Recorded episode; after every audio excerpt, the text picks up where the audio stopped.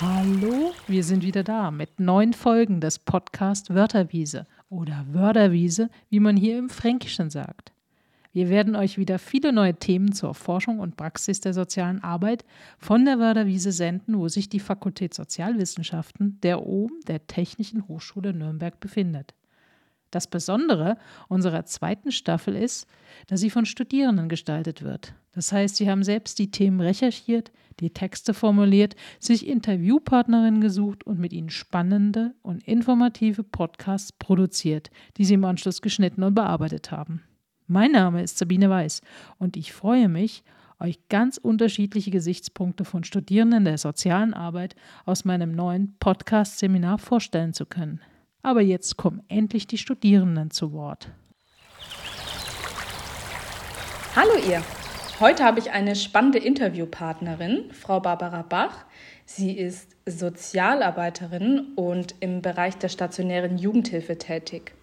Spezialisiert auf Wohngruppen für unbegleitete minderjährige Geflüchtete. Hallo Frau Bach.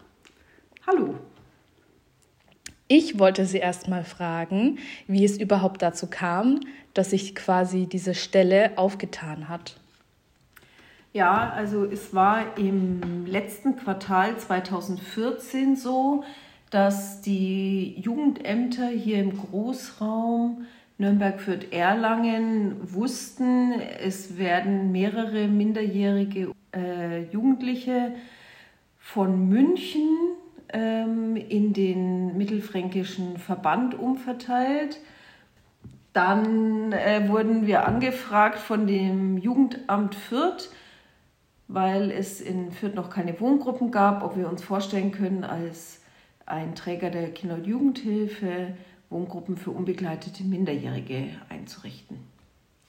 Okay, vielen Dank. In welchem Jahr haben Sie denn die Wohngruppen aufgebaut? Die Wohngruppe hat eröffnet im Dezember 2014. Ähm, äh, das war eine teilstationäre Wohngruppe, also eine Wohngruppe, die nur an Werktagen durch PädagogInnen betreut wird, ähm, mit einem Platzumfang von vier Jugendlichen ab 16 Jahren.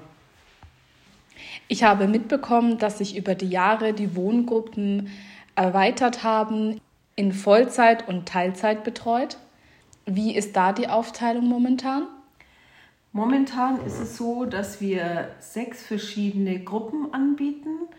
Ähm, das ist einmal eine Vollzeitbetreute Wohngruppe für sieben Jugendliche, also sieben männliche Jugendliche ab 15 Jahren, eine Teilzeitbetreute Wohngruppe für Jungs ab 16 Jahren mit vier Plätzen, eine Teilzeitbetreute Wohngruppe für Jungs ab 16 mit fünf Plätzen.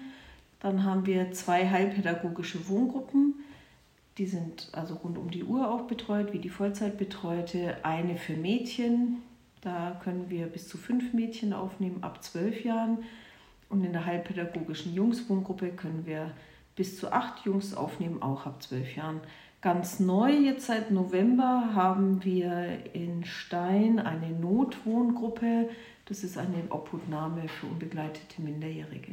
Das bedeutet also Jugendliche, die frisch vom Jugendamt in Obhut genommen werden. Okay. Und wie ist da Ihre Erfahrung? Wie ausgelastet sind denn Ihre Wohngruppen? Also haben Sie sehr viel Andrang oder kommt immer wieder mal ein Jugendlicher oder eine Jugendliche in Ihre Wohngruppe? Ähm, das ist sehr schwankend, je nachdem, wie viele unbegleitete Minderjährige ähm, nach Deutschland kommen.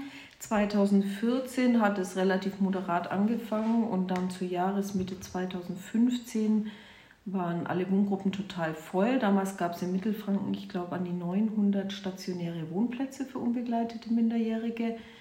2016 hat die Politik äh, ziemlich starke Verschärfungen im Bereich des Asyl- und Aufenthaltsrechts gemacht. Dann kamen immer weniger Jugendliche nach Deutschland, natürlich auch äquivalent zu Erwachsenen. 2019 und 20 waren dann 18, 19, 20 schon, waren relativ wenig. Da haben sehr viele Wohngruppen bereits geschlossen. Wir haben unsere Mädchenwohngruppe im November 2020, also mitten in Corona, eröffnet. Ursprünglich gedacht war das für Kinder, also Mädchen aus Griechenlands Lagern, aus Moria. Da ist tatsächlich nie ein Mädchen angekommen, aber die Wohngruppe ist einfach mit anderen geflüchteten Mädchen und Jungfrauen belegt. Momentan ist der Stand so, dass die Zahlen der in Obhut genommenen minderjährigen Geflüchteten schon wieder sehr, sehr stark angestiegen ist. Es hat sich wieder verdreifacht gegenüber vor, von letztem Jahr und wir sind mit allen Wohngruppen überbelegt. Okay. Wenn Sie schon überbelegt sind, dann brauchen Sie auch viel Personal. Wie sieht es denn aus mit den Aufgaben oder den verschiedenen Einstellungen, die Sie in Ihren Wohngruppen haben? Haben Sie dann nur Erzieherinnen oder Sozialpädagoginnen? Wie ähm, ist da quasi das Team aufgestellt? Ja, also wenn man den gesamten stationären Bereich des KJZ Fürth ansieht, dann ist es so, dass wir ein sehr diverses und äh, multiprofessionelles Team sind. Ähm, natürlich haben wir SozialpädagogInnen, SozialarbeiterInnen, HeilpädagogInnen, HeilerziehungspflegerInnen, ErzieherInnen. Wir haben aber auch einzelne Menschen mit Ausnahmegenehmigung, zum Beispiel einen Entwicklungssoziologen und einen normalen, in Anführungsstrichen, Soziologen. Der eine Kollege hat selber einen Fluchthintergrund und spricht Arabisch und der andere Kollege hat einen Migrationshintergrund und kommt aus Westafrika. Mhm. Wie kann man sich denn den Alltag von den Jugendlichen vorstellen in ihren Wohngruppen? Gibt es da feste Regeln oder einen Tagesablauf, der immer gleich vor sich hergeht? Der Tagesablauf ist von Wohngruppe zu Wohngruppe unterschiedlich, ähnlich wie er natürlich in Herkunftsfamilien auch unterschiedlich ist.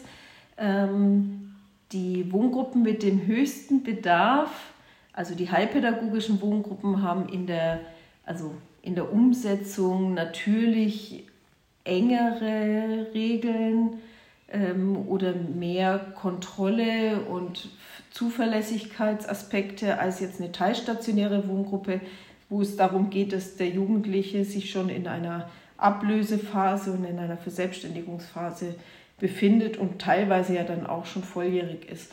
Ich meine, ein Kind mit zwölf Jahren muss man einfach anders, ähm, anders anleiten, hier in Deutschland den Weg zu finden, als jemanden, der oder die schon mit 17 gekommen ist.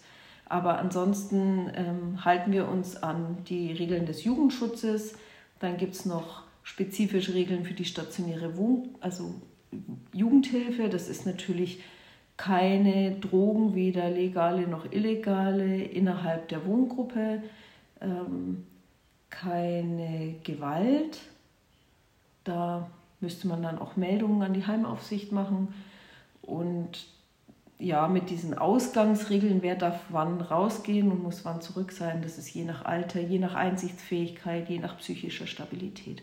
Da haben wir keine Regel, die für alle Klienten oder Klientinnen gilt. Mhm. Was mich auch noch interessieren würde, wäre, wie verfahren würde, wenn die betreuenden Personen volljährig werden, werden sie dann noch über einen gewissen Zeitraum betreut und quasi an eine andere Stelle weitergegeben. Ja, wie sieht das da aus?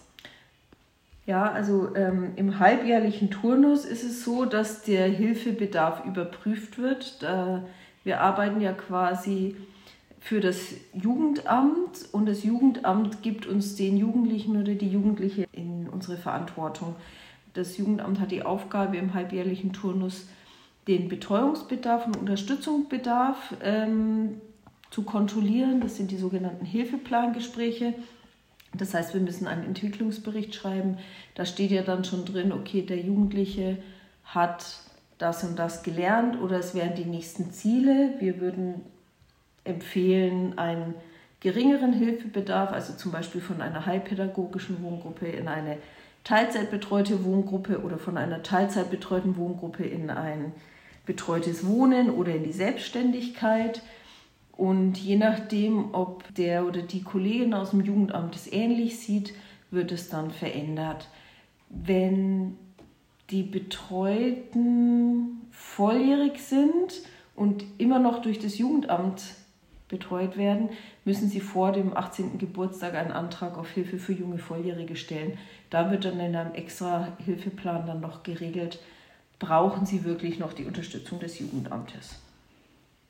Okay, vielen Dank. Das waren tatsächlich schon alle meine Fragen. Jetzt hätte ich eine kleine letzte, und zwar, ob Sie einen Appell an die Zuhörenden haben oder an die Politik, irgendetwas, was Sie in Bezug auf Ihre Arbeit loswerden wollen.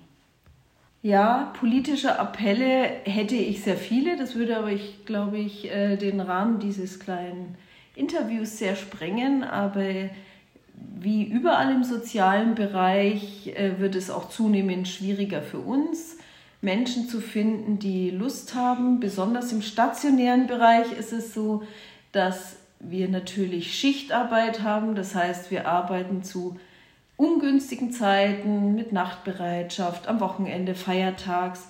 Und da kann sich nicht jeder oder jede drauf einlassen. Wir freuen uns über Leute, die ein spezifisches Interesse daran haben, Menschen, die neu nach Deutschland gekommen sind, dabei zu unterstützen, hier Fuß zu fassen und gleichzeitig aber auch den Charakter des stationären Wohnens mittragen wollen. Okay, vielen Dank.